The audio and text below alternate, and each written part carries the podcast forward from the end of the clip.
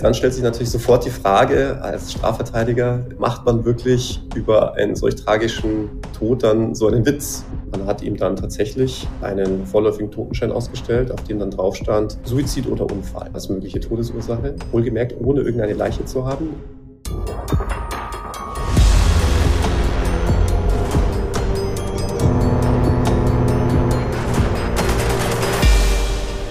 Moin und herzlich willkommen zu einer neuen Folge Ocean Crime. Ich bin Maja. Und ich bin Madeleine. Moin. Wir haben euch heute eine besondere Story mitgebracht, die vielleicht für die eine oder andere Person nochmal extra spannend ist. Spannend deswegen, weil ihr eventuell schon mal in einem ähnlichen Surrounding Urlaub gemacht habt. Also der eine oder andere kann sich vielleicht in die in die Geschichte richtig reinfühlen, äh, wie es riecht, wie es aussieht, wie es sich anfühlt. Warum? Es geht um eine schwimmende kleine Stadt, also um ein Kreuzfahrtschiff. Dafür haben wir mit Dr. Alexander Stevens gesprochen.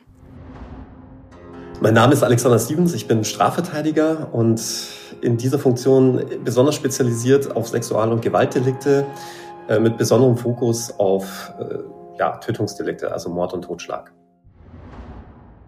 Jetzt haben wir äh, die Stimme schon mal hinter dem Anwalt gehört. Ähm, wir sind auf ihn gestoßen durch die Recherche online. Er ist relativ bekannt. Der oder andere hat ihn schon mal im Fernsehen sicherlich gesehen.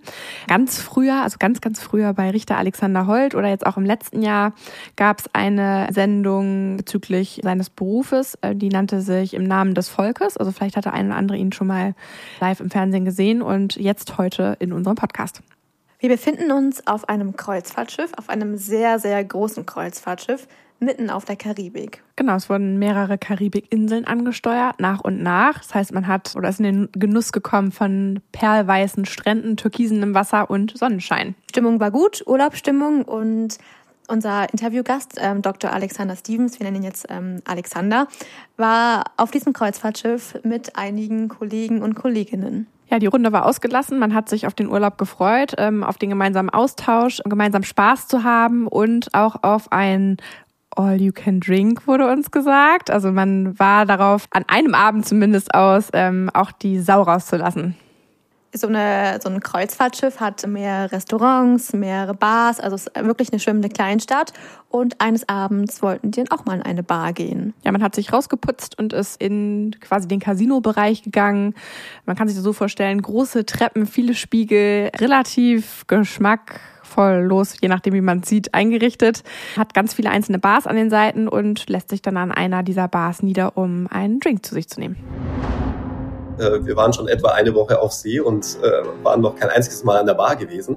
Und haben gedacht, so, jetzt äh, muss das einfach mal herhalten. Und ähm, so kam es, dass wir uns an einer dieser Bars hingesetzt hatten und dieser doch sehr auffällige, auch korpulente Mann da saß und einen, ja, was war es, Gin Tonic, glaube ich, nach dem anderen da gebechert hat und ihm immer automatisch äh, dieses Glas wieder aufgefüllt wurde, ohne dass er was sagen musste. Und, und die waren also richtig zuvorkommend. Äh, das war ungewöhnlich. Also wir wurden nicht so behandelt. Und deswegen fand ich das ganz interessant. Und irgendwann äh, lud er uns ein, obwohl es ja gar nicht nötig gewesen wäre, weil wir diese Flatrate hatten. Aber ja, dann haben wir uns da zugesellt und irgendwie war das eine imposante Persönlichkeit. Und so kam das dann, dass man tatsächlich nach einigen Gin Tonics ins Gespräch kam. Auffällig an dem Mann war, dass er wirklich sehr korpulent war, aber auch sehr groß. Er hatte einen russischen Akzent, würde ich mal sagen. Ähm, sehr runden Kopf, breite Schultern. Äh, sah eigentlich so aus, als wäre er irgendwie selbst Reedereichef. Das war so mein erster Gedanke, dass ihm irgendwie dieses Kreuzfahrtschiff gehört. Und was er dann letztlich beruflich genau machte, wollte er mir nicht sagen, hat er auch nicht verraten. Äh, interessant war in jedem Fall, dass er auch jetzt gar nicht über die Maßen gut gekleidet gewesen wäre. Also er saß da in einer Jeans, die so auf halb acht hing, ja, mit klassischem Bauarbeiterdekolleté und einem Hemd, das auch schon ein paar Knöpfe verloren hatte, wenn ich mich richtig erinnere. Also wirklich sehr unscheinbar, was das angeht und gleichzeitig wieder so auffallend, weil man sich sagt, warum wird dann ein, ein solcher Gast, ohne ihm jetzt zu nahe treten zu wollen, so hofiert? Jetzt haben wir ein ganz gutes Bild vor Augen, wie der Herr an der Bar sitzt und beäugt wird von unseren Anwälten oder Anwältinnen. Ähm, wir nennen ihn mal Dimitri, um eine bessere Zuordnung zu haben und uns vorstellen zu können, um wen es in der Geschichte geht. Und man äh, fand ihn ganz interessant und wollte jetzt natürlich mehr erfahren. Die Stimmung war ausgelassen. Es wurde ähm, der ein oder andere Gin Tonic noch zusammengeleert und die Gespräche wurden dann ein bisschen hemmungsloser. Und unser lieber Dimitri hat dann irgendwann erzählt, dass er schon mal auf einer Kreuzfahrt war, schon ein paar Jahre her, damals noch mit seiner Frau. Ja, nicht nur einmal, die haben regelmäßig Kreuzfahrten gemacht. Also er ist äh, generell ein, ein Vielkreuzfahrer, wenn man das so möchte. Und er war jetzt ja aber alleine da und sagte dann, dass seine Frau nicht mehr dabei ist, weil sie bei einem tragischen Unglück auf einer Kreuzfahrt über Bord gegangen sei. Das war dann auch die letzte Info eigentlich des Abends. Danach ähm, hat sich die Gemeinschaft aufgelöst und alle sind zurück auf ihre Zimmer gegangen und ähm, ins Bett gegangen, außer unser lieber Alexander, weil unser Alexander ist ja Anwalt und äh, ja, es liegt wahrscheinlich in seinem, in seinem Blut, dass er dann noch mal ein bisschen recherchiert und nachguckt. Er war dann erstmal auf dem Schiff, ist rumgegangen und hat unter ganz anderen Augen sich angeguckt, wie kann so ein Unfall passieren, wie sieht das mit der Reling aus, sich mal rübergebeugt und hat nochmal seinen Rechner angeschmissen und ein bisschen recherchiert, wie oft passiert das, dass ähm, Leute auf Kreuzfahrtschiffen verschwinden, sterben, wie oft passieren solche Unfälle. Ja, das passiert gar nicht so selten, weshalb dann nochmal genauer geguckt wurde, wo wäre dann die Person aufgekommen, wäre sie runtergefallen von Bord. Er hat alles ganz genau inspiziert und selber versucht, äh, irgendwie rauszufinden, wie das passiert sein könnte. Und ja, und dann war auch äh, der nächste Tag schon da. Und weil der Abend so nett war davor, ähm, dachte man sich, man geht einfach wieder in dieselbe Bar. Und da traf man sich dann erneut. Dimitri war wieder in sein Element und äh, saß wieder da und hat wieder die ähm, Anwältinnen zu sich herangezogen und hat dann noch ein bisschen mehr zu dem Unfall seiner Frau erzählt. Ja, er sagte im Laufe des Abends, also er hat, man hat jetzt nicht die ganze Zeit darüber gesprochen, man hat sich auch schon über verschiedene Dinge unterhalten. Also es wurde durchaus auch ausgetauscht, was die einzelnen Berufe sind. Ähm, er selber wollte seinen Beruf nicht verraten, aber er wusste natürlich, dass er auch mit ähm, Anwälten spricht und hat dann aber trotzdem im Laufe des Abends noch dazu erzählt, dass die Frau vielleicht nicht ganz freiwillig von Bord gegangen ist. Irgendwann meinte er, ja, es könne auch sein, dass es vielleicht nicht ganz so freiwillig gewesen sei. lachte so, so ein bisschen und wollte dann aber auch nicht mehr verraten. Natürlich war es mit so, einem, so einer Art Augenzwinkern, aber äh, dann stellt sich natürlich sofort die Frage als Strafverteidiger, wo man ja irgendwie alles hinterfragen muss bei Aussagen, kann man wirklich oder macht man wirklich über einen solch tragischen Tod dann so einen Witz? So einen augenzwinkernden Witz. Klar, wenn man viel getrunken hat, kann man das sich vielleicht erklären, vielleicht auch nicht. Ich weiß es nicht. Auf jeden Fall war das für mich Grund genug, da weiter zu recherchieren und dann eben herauszufinden, dass vieles, was er mir erzählte, mit anderen, ja, vielleicht auch als gesichert geltenden Mordfällen übereinstimmte. Das waren also viele Konkurrenzen, wenn man so will. Bevor wir jetzt mehr über diese angesprochenen Konkurrenzen hören werden, vielleicht erstmal kurz das einmal sacken lassen. Also, es, wir sind auf einem Kreuzfahrtschiff und Dimitri hat gerade quasi erzählt, dass er seine Frau vielleicht ermordet hat. Naja, er sitzt ja im Prinzip eventuell einem Mörder gegenüber. Also erstmal, wenn ich mich in die Situation wieder reinfühlen müsste, ich bin auf einem Schiff, tausende Meilen von Land entfernt und sitze mit jemandem zusammen, mit dem ich mich unterhalte, der mir ein Geheimnis verrät. Ja, und dann auch noch ein, jetzt in Alexanders Situation. Er ist, für ihn ist es ja nichts Ungewöhnliches, mit Mördern und Verbrechern zu sprechen, aber er ist natürlich jetzt da äh, freizeitmäßig unterwegs. Es ist auch erstmal eine komische Situation. Also es gibt auch keine Verpflichtung, Straftaten anzuzeigen, die schon passiert sind. Anders hätte es sich verhalten, wenn er mir irgendwie gebeichtet hätte, er hat vor, seine Frau umzubringen. Dann hätte ich tatsächlich überlegen müssen, was ich jetzt tue. Nämlich, äh, wenn er mir das in meiner Funktion als Strafverteidiger erzählt, wird es sogar noch ein ganzes, eine ganze Ecke schwieriger. Aber äh, ich war ja da als Privatperson, da hätte ich tatsächlich agieren müssen. Aber wenn jemand von einer Straftat erfährt, die schon passiert ist, muss man die nicht im Nachgang anzeigen. Das ist jetzt natürlich eine sehr knifflige Situation, wie man damit umgehen soll. In dem Fall hat er es für sich behalten, beziehungsweise erzählt es heute natürlich uns. Aber interessant wäre natürlich auch zu wissen, wie hat denn der Mann reagiert? Also seine Frau ist vermeintlich über Bord gegangen oder eben auch nicht, aber sie war auf jeden Fall weg und irgendwas musste ja passieren, damit das irgendwie auch bekannt wird, beziehungsweise was macht man dann in so einem Fall oder in seinem Fall von Dimitri jetzt? Zunächst hat man das überhaupt nicht groß ernst genommen. Ähm, er meinte, dass äh, man an der Bar zunächst mal gesagt hat, na ja, ihre Frau ist bestimmt jetzt an, an, an irgendeine andere Bar gegangen. Immerhin muss man sich das so vorstellen, diese Kreuzfahrtschiffe sind ja schwimmende Städte, die sind ja riesengroß. Man kann es auch nicht mit einem AIDA-Kreuzfahrtschiff oder so vergleichen, denn bei den amerikanischen Schiffen, und das war ein solches, ähm, hat man nicht irgendwie 2000 Leute, sondern wirklich bis zu 8.000 bis 10.000 Leuten auf die, an Bord. Das sind also wirklich schwimmende Städte. Und äh, das kann natürlich durchaus sein, dass man, wenn man vielleicht einen Ehekrach hatte oder der Partner sich irgendwie denkt, nur ich will jetzt noch ein bisschen feiern, ähm, äh, sich dann irgendwo anders hinbegibt auf diesem Schiff. Mit anderen Worten, man hat es zunächst überhaupt nicht ernst genommen.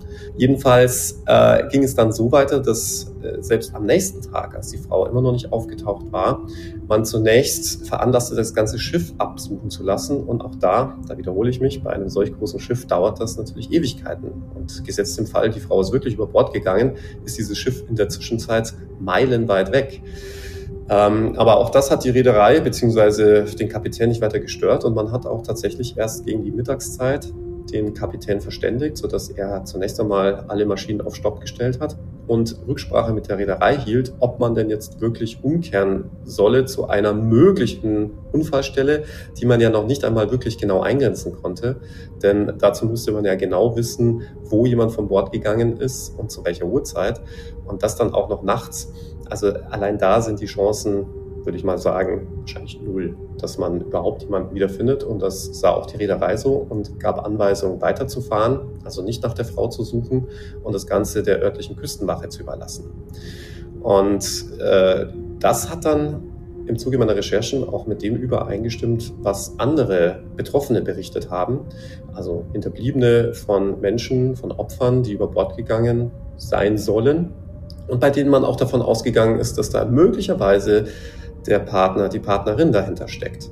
Und auch da war es ähnlich, dass man also zunächst einmal sehr viel Zeit, also es machte zumindest den Eindruck, dass man dadurch Zeit geschunden hatte, indem man ein Schiff durchsucht, das einfach riesengroß ist, anstatt sofort anzuhalten oder sofort zu einer möglichen Unfallstelle zurückzukehren und das auf dem Weg dorthin zu tun. Das wäre ja auch eine Möglichkeit.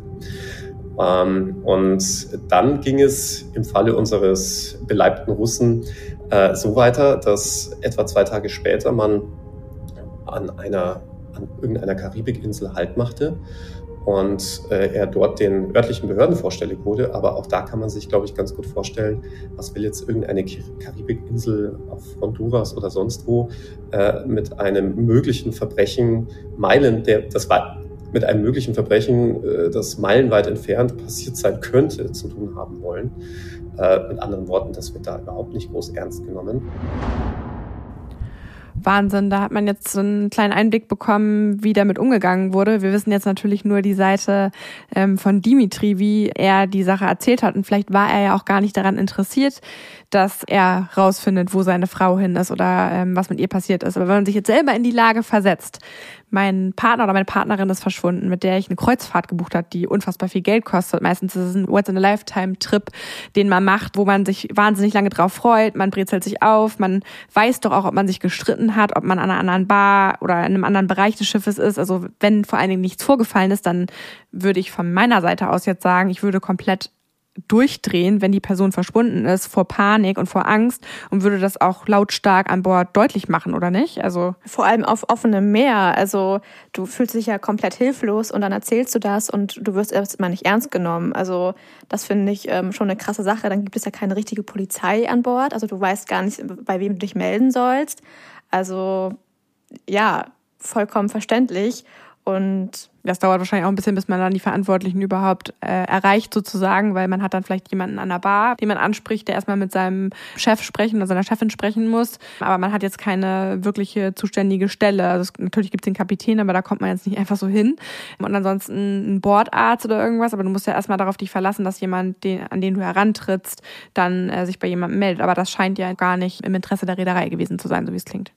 Jetzt ist äh, Dimitri irgendwo in der Karibik bei einer Behörde und soll da jetzt irgendwie klären, was passiert ist mit seiner Frau, beziehungsweise die sollen es klären. Das äh, ist ja schon irgendwie offensichtlich, dass dann nicht wirklich jetzt erstmal Ermittlungsarbeit äh, stattfindet. Die sind ja bis jetzt auch noch gar nicht involviert gewesen. Also er war ja auf dem Schiff, hat das da schon mal gemeldet, ähm, hat da eine Reise gebucht, da sind ja die Daten von der Frau auch hinterlegt und jetzt kommt er mit ihrem Pass wahrscheinlich dann, so stelle ich mir das vor, in die zuständige Behörde, die wahrscheinlich auch einfach also auf einer Karibikinsel keine richtige Behörde ist, sondern irgendwie ein Haus, wo man reingehen kann. Und die haben wahrscheinlich jetzt auch nicht die größte Lust, sich darum zu kümmern, um ein Verschwinden einer Person, die auf unter anderer Flagge oder in einem anderen Land oder auf einem Schiff verschwunden ist und das zu ihrem Fall zu machen, oder? Nee, da hören wir jetzt mal rein. Man hat ihm dann tatsächlich seitens der Behörden dieser Karibikinsel einen vorläufigen Totenschein ausgestellt, auf dem dann drauf stand Suizid oder Unfall ja, als mögliche Todesursache. Wohlgemerkt, ohne irgendeine Leiche zu haben. Und um das vielleicht auch vorwegzunehmen, man hat nie eine Leiche gefunden. Und auch das stimmt mit meinen Recherchen überein, denn es wird quasi nie eine Leiche gefunden. Was vor allem daran liegt, dass wenn ein Mensch über Bord geht, diese Kreuzfahrtschiffe so groß sind, dass allein der Aufprall meist schon zum sofortigen Tod führt. Und wenn es nicht der Aufprall ist, dann erledigen meist die Schiffsschrauben den Rest. Jedenfalls, selbst wenn man all das überleben sollte, dann schafft man auch im Karibischen Meer es vielleicht maximal eine halbe Stunde auf offenen Gewässer zu überleben. Und dann ähm, ist man unterkühlt oder erleidet andere Todesursachen. Und dann nimmt die Natur ihren Lauf. Ja? Dann kommen die Fische, dann kommen gegebenenfalls auch die Tatsache, dass der Körper nicht ewig über Wasser schwimmt, äh, hinzu und man findet nie eine Leiche. Also auch, auch das stimmte dann mit seiner Geschichte überein. Suizid oder Unfall ohne Leiche. Das muss man sich jetzt mal auf der Zunge zergehen lassen. Man steht dort ähm, auf einer Karibikinsel mit ähm, weißem Sand um die Füße in einer kleinen Bude, ähm, wo ein Beamter steht oder eine Beamtin, die einen Zettel in die Hand drückt, wo das draufsteht und man bis dato gedacht hat, im Zweifel, meine Frau in dem Fall ist ja vielleicht irgendwo auch noch an Bord. Man hat sie nicht gefunden. Vielleicht schwimmt sie noch irgendwo da draußen. Man hat ja Hoffnung und möchte ja rausfinden, ähm, was passiert ist. Ähm, in der Panik versucht man wahrscheinlich die Behörden in der Heimat zu erreichen und auch die Familie und die Lieben zu Hause und ähm, panisch zu erklären, was passiert ist, damit irgendjemand hilft. Man muss ja eine unfassbare Verzweiflung in sich spüren. Aber all das wurde in der Unterhaltung nicht so wirklich klar, dass er das auch gespürt hat. Also unser Dimitri in dem Fall. Ja, so eine Ver Verzweiflung spürt man dann ja auch nur, wenn es wirklich ein Unfall war. Und vielleicht hat dieser Totenschein über Suizid dem Dimitri in die Karten gespielt und er war erstmal erleichtert, dass da nichts weiter passiert. Aber was mich dann eigentlich am meisten überzeugt hatte, war das Verhalten der Reederei. Denn er dachte tatsächlich, als er dann, als die Urlaubsreise zu Ende ging, dass er zumindest bei den amerikanischen Behörden da irgendwie Rede und Antwort stehen müsste und es war auch tatsächlich so, dass er zunächst abgefangen wurde von zwei Männern in Schwarz, schwarz gekleidet, die so ein bisschen aussahen wie FBI-Agenten. Und dann sagte er mir aber, das seien Vertreter der Reederei gewesen, die ihn dann in ein Büro baten und ihm tatsächlich einen Scheck über eine Million Dollar reichten, ähm, direkt am Ende der Kreuzfahrt. Und im Gegenzug dazu musste er so ein ganzes Pamphlet unterschreiben, äh, in dem er sich verpflichtete, keinerlei Angaben äh, gegenüber der Öffentlichkeit zu machen, was diesen möglichen Unfall angeht. Das hat er natürlich natürlich gemacht, ja. Hätte, hätte man vielleicht auch gemacht, wenn man, wenn es tatsächlich ein Unfall gewesen wäre. Vielleicht hatten sie auch Angst, verklagt zu werden. Man, man weiß es nicht, ja. Jedenfalls war das das Letzte, was er, was er mit dem, ich sage jetzt mal, Tod oder äh, Erklärungen zum Tod seiner Frau zu tun hatte. Und seither war er auch ein sehr gern gesehener Gast auf diesem Kreuzfahrtschiff. So zumindest mein Eindruck. Ob er jetzt letztlich seine Frau wirklich umgebracht hat oder es ein tragischer Unfall war, das wird sich niemals aufklären lassen. Und das ist ja auch ein weiterer Grund dafür, dass ich behaupte, den perfekten Mord, den gibt's am Kreuzfahrtschiff. Ich würde sogar sagen, es ist der perfekte, perfekte Mord, wenn man am Schluss auch noch eine Million Euro dafür bekommt, dass man seine Frau oder seinen Mann umbringt. Auf Schiffen gilt so ein eigenes Rechtssystem, wenn man will. Schiffe sind ja wie, also so große Schiffe, die in internationalen Gewässern unterwegs sind, sind ja wie Kleinstädte und irgendwie muss man sich dann natürlich auch fragen, ja, wie ist denn das, wenn da mal was passiert? Wer ist da zuständig? Wer kümmert sich darum? Man hat natürlich in erster Linie den Kapitän, der schon eine gewisse Gewalt auf dem, dem Schiff hat. Aber was jetzt Strafverfolgung angeht, da ist es so, dass in internationalen Gewässern das Land zuständig ist, unter dessen Flagge ein solches Schiff segelt. Und da kommen wir wieder zu unseren Kreuzfahrtreedereien, denn die versuchen natürlich alles, möglichst viel Geld zu sparen, vor allem Steuern. Und deswegen segeln die selten unter deutscher oder amerikanischer Flagge, wo man gemeinhin und bekannterweise ja sehr viel Steuern bezahlt, sondern eher äh, unter der Flagge von irgendwelchen Drittstaaten und Schwellenländern. Und die haben wiederum die hätten wiederum quasi äh, die justiziable Gewalt äh, auf einem solchen Schiff und auch die Ermittlungsbefugnisse. Allerdings haben die meist ein sehr geringes Interesse. Und wenn man sich dann auch die Exekutive auf einem solchen Schiff anguckt, also zumindest auf einem Kreuzfahrtschiff, das ist dann überwiegend philippinisches Sicherheitspersonal, bei dem es auch extreme Sprachbarrieren gibt und deren Hauptaufgabe eher das Kontrollieren von Ausweisen ist, als irgendwelche Ermittlungstätigkeiten aufzunehmen. Ich glaube auch ehrlicherweise nicht, dass die in äh, kriminalistischer Ermittlungsarbeit ausgebildet sind. Und dann darf man halt auch nicht vergessen, selbst wenn jetzt Amerika oder Deutschland zuständig wären, äh, ich komme da auch gleich nochmal darauf zu sprechen, äh, ist ja auch extrem viel Zeit vergangen, bis man überhaupt Ermittler an Bord lassen könnte. Ja, meistens sind die Schiffe ja irgendwie unterwegs. Das heißt, man müsste warten, bis man zurück in Amerika ist oder in Deutschland oder deutsche Ermittler dahin bringen. Und dann kommt noch etwas hinzu. Deutsche Ermittler wären zum Beispiel tatsächlich zuständig, wenn ein Deutscher der Täter, der mutmaßliche Täter oder ein Deutscher oder eine Deutsche das, das mutmaßliche Opfer ist.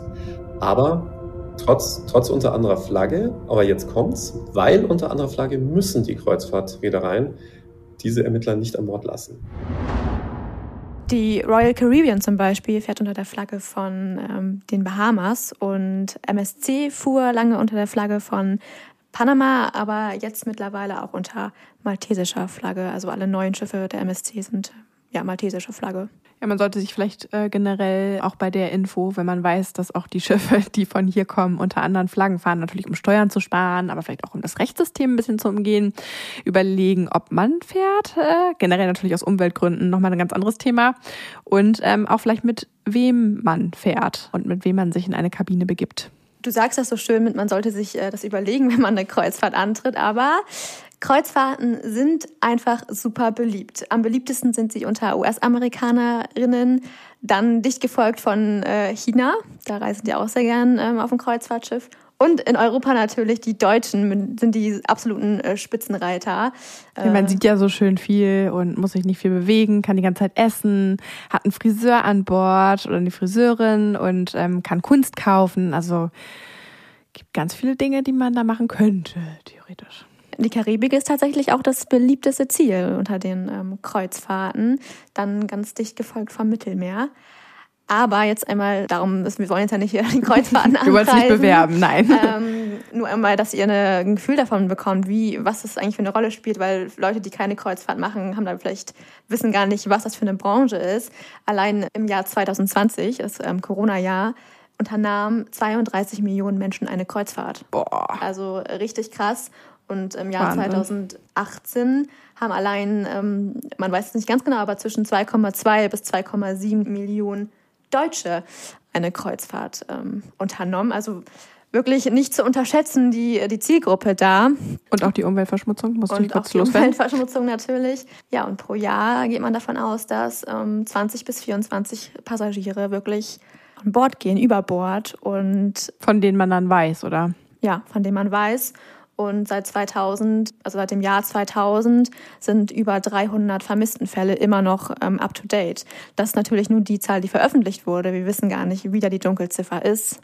Ja, ist auf jeden Fall eine ganze Menge. Also das klingt schon mal wahnsinnig und man kann sich ja jetzt auch vorstellen, wie hoch die Dunkelziffer ist, wo überhaupt nicht bekannt geworden ist, dass es in irgendeiner Form im Zusammenhang mit dem Kreuzfahrtschiff steht. Ne?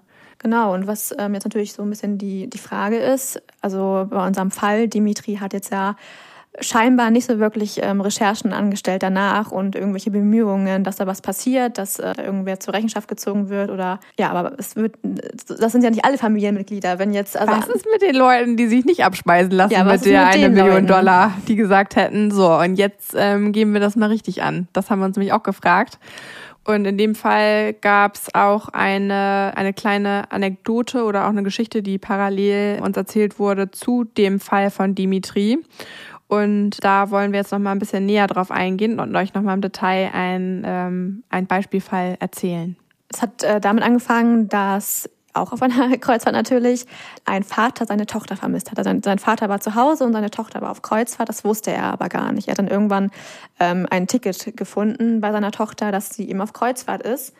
Er konnte seine Tochter die ganze Zeit nicht erreichen, hat dann ähm, die Reederei kontaktiert. Die hat sich nach drei Tagen gemeldet, was auch schon mal krass ist, ähm, wenn ein Vater seine Tochter vermisst, dass drei Tage gar nichts passiert und hat dann. Ähm, ja, der hat mit allen Mitteln versucht, die Reederei zu erreichen, ne? Schriftlich, telefonisch. Der hat ja richtig Terror gemacht, weil er seine Tochter vermisst hat und die nicht ähm, geantwortet hat. Die hat ihm dann gesagt, dass seine Tochter schon ja seit äh, zwei, also dass man sie nach zwei Tagen auf der Kreuzfahrt gar nicht mehr gesehen hätte. Das heißt jetzt in dieser Situation, dass sie gar nicht mehr wieder gesehen wurde. Der Vater hat dann äh, ja das nicht auf sich sitzen lassen und hat dann wirklich alles getan, um da irgendwie ja was herauszufinden und ist dann auch vor Gericht gezogen. Ja, hat vor Gericht und ähm, an allen möglichen Stellen, wo es möglich war, Rabatz wollte ich fast sagen, das ist ein viel zu verniedliches Wort, also hat ähm, wirklich alles gegeben, damit in dem Fall Gerechtigkeit und auch eine Aufklärung einfach stattfindet, damit er Informationen bekommt, was einfach passiert ist, weil sein Kind ist verschwunden und ähm, keiner wollte ihm dazu Rede und Antwort stehen. Und äh, beim Gericht ähm, hat er dann die Möglichkeit bekommen, mit dem Steward äh, zu sprechen, der für die Kabine seiner Tochter verantwortlich war. Und er hat dann gesagt, dass ihm das Verschwinden natürlich aufgefallen ist. Die äh, Kabine wurde nach dem zweiten Tag nicht mehr bezogen. Und er hat seinem Vorgesetzten das auch gesagt. Dieser hat dann gesagt, es sei nicht sein Anliegen und das gehe ihn nichts an. Und er sollte soll sich mal um seinen eigenen Scheiß kümmern. Wahnsinn. Ja. Und der Vorgesetzte hat dann am Ende der Kreuzfahrt einfach die persönlichen Dinge der Tochter genommen und äh, ja, sie entfernt. Und das hat der Vater eben nur dadurch ähm, herausbekommen und hat dann. Ja, das ist ja der Beweis dazu gewesen. Also das war ja der erste Widerspruch, der dann passiert. Vorher wurde von der Reedereiseite aus gesagt, ja, die ist dann und dann verschwunden. Und ähm, der Stuart wurde jetzt ja in dem Fall aber gesprochen und der hat gesagt, ich wurde dazu angehalten, meinen Mund zu halten und mich um meinen eigenen Kram zu kümmern. Das ist ja schon mal der Beweis gewesen, dass da versucht wurde, auch was zu vertuschen. Total. Und äh, der Vater hat dann eine Initiative ins Leben gerufen wo sich eben ja entweder Familienmitglieder oder aber auch Opfer von allen möglichen Gewaltdelikten auf Kreuzfahrtschiffen austauschen können.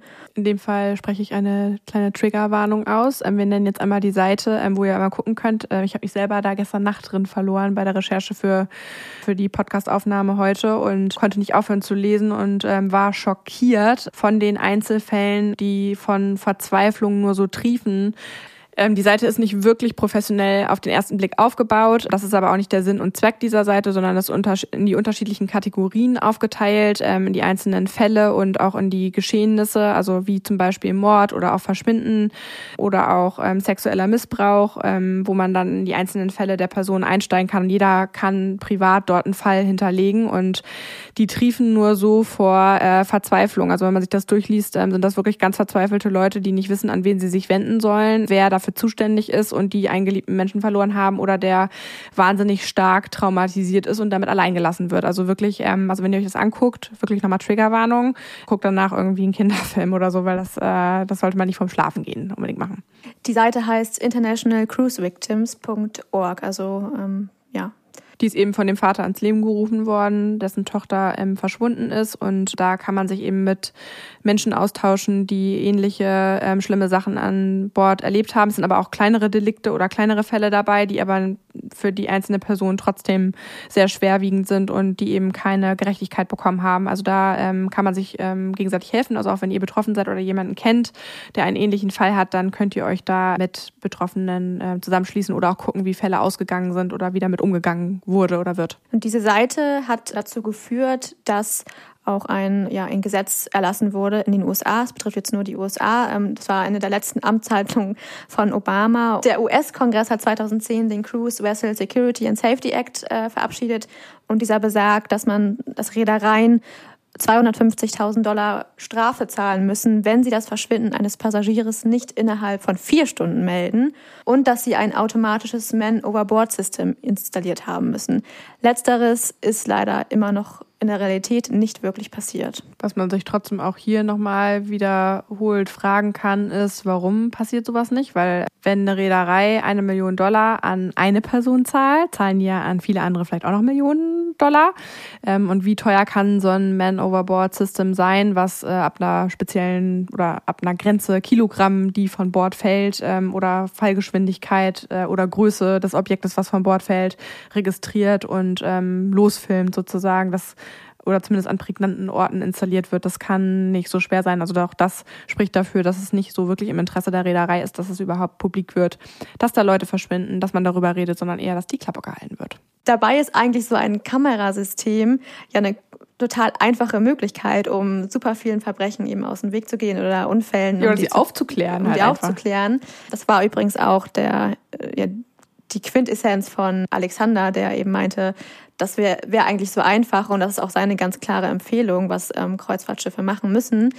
Wir wollen jetzt nicht alle sagen, dass es gar keine Kreuzfahrtschiffe macht. Es gibt Bemühungen von einzelnen Kreuzfahrtschiffen, aber es ist eben noch nicht gang und gäbe. Und das sollte man sich eben auch bewusst sein, wenn man ein Kreuzfahrtschiff betritt. Und vielleicht auch noch hier der Aufruf an alle Leute, die gerne Kreuzfahrt fahren frag doch mal einfach, wie sieht das hier aus? Gibt es hier ein Kamerasystem? Also vielleicht muss der Ruf der Öffentlichkeit da einfach noch ein bisschen lauter werden. Der Call to Action funktioniert hier mit Sicherheit genauso gut wie in der Lebensmittelindustrie. Einfach mal die Produzenten oder die ähm, Urlaubsgeber in dem Fall kontaktieren ähm, durch E-Mails, durch Fragen auf Social Media, den äh, die öffentliche Macht äh, nutzen und nachfragen, warum es gewisse Sachen nicht gibt, damit irgendwann ein Umdenken stattfindet und gegebenenfalls dort auch Veränderungen eintreten treten.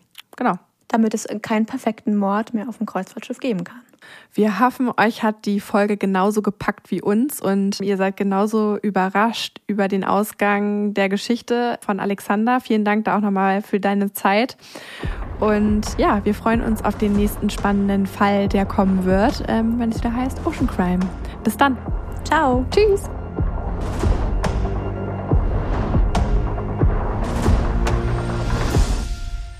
Ocean Crime ist eine Produktion von Bracenet in Zusammenarbeit mit Klangmagneten und Flying Podcast. Hinter Mikro sitze ich, Madeleine von Hohenthal. Und ich, Maya Löwedal. Die Inhalte unseres Podcasts haben wir aus erster Hand und wurden mit größter Sorgfalt recherchiert. Für die Richtigkeit, Vollständigkeit und Aktualität der Inhalte können wir jedoch keine Gewähr übernehmen.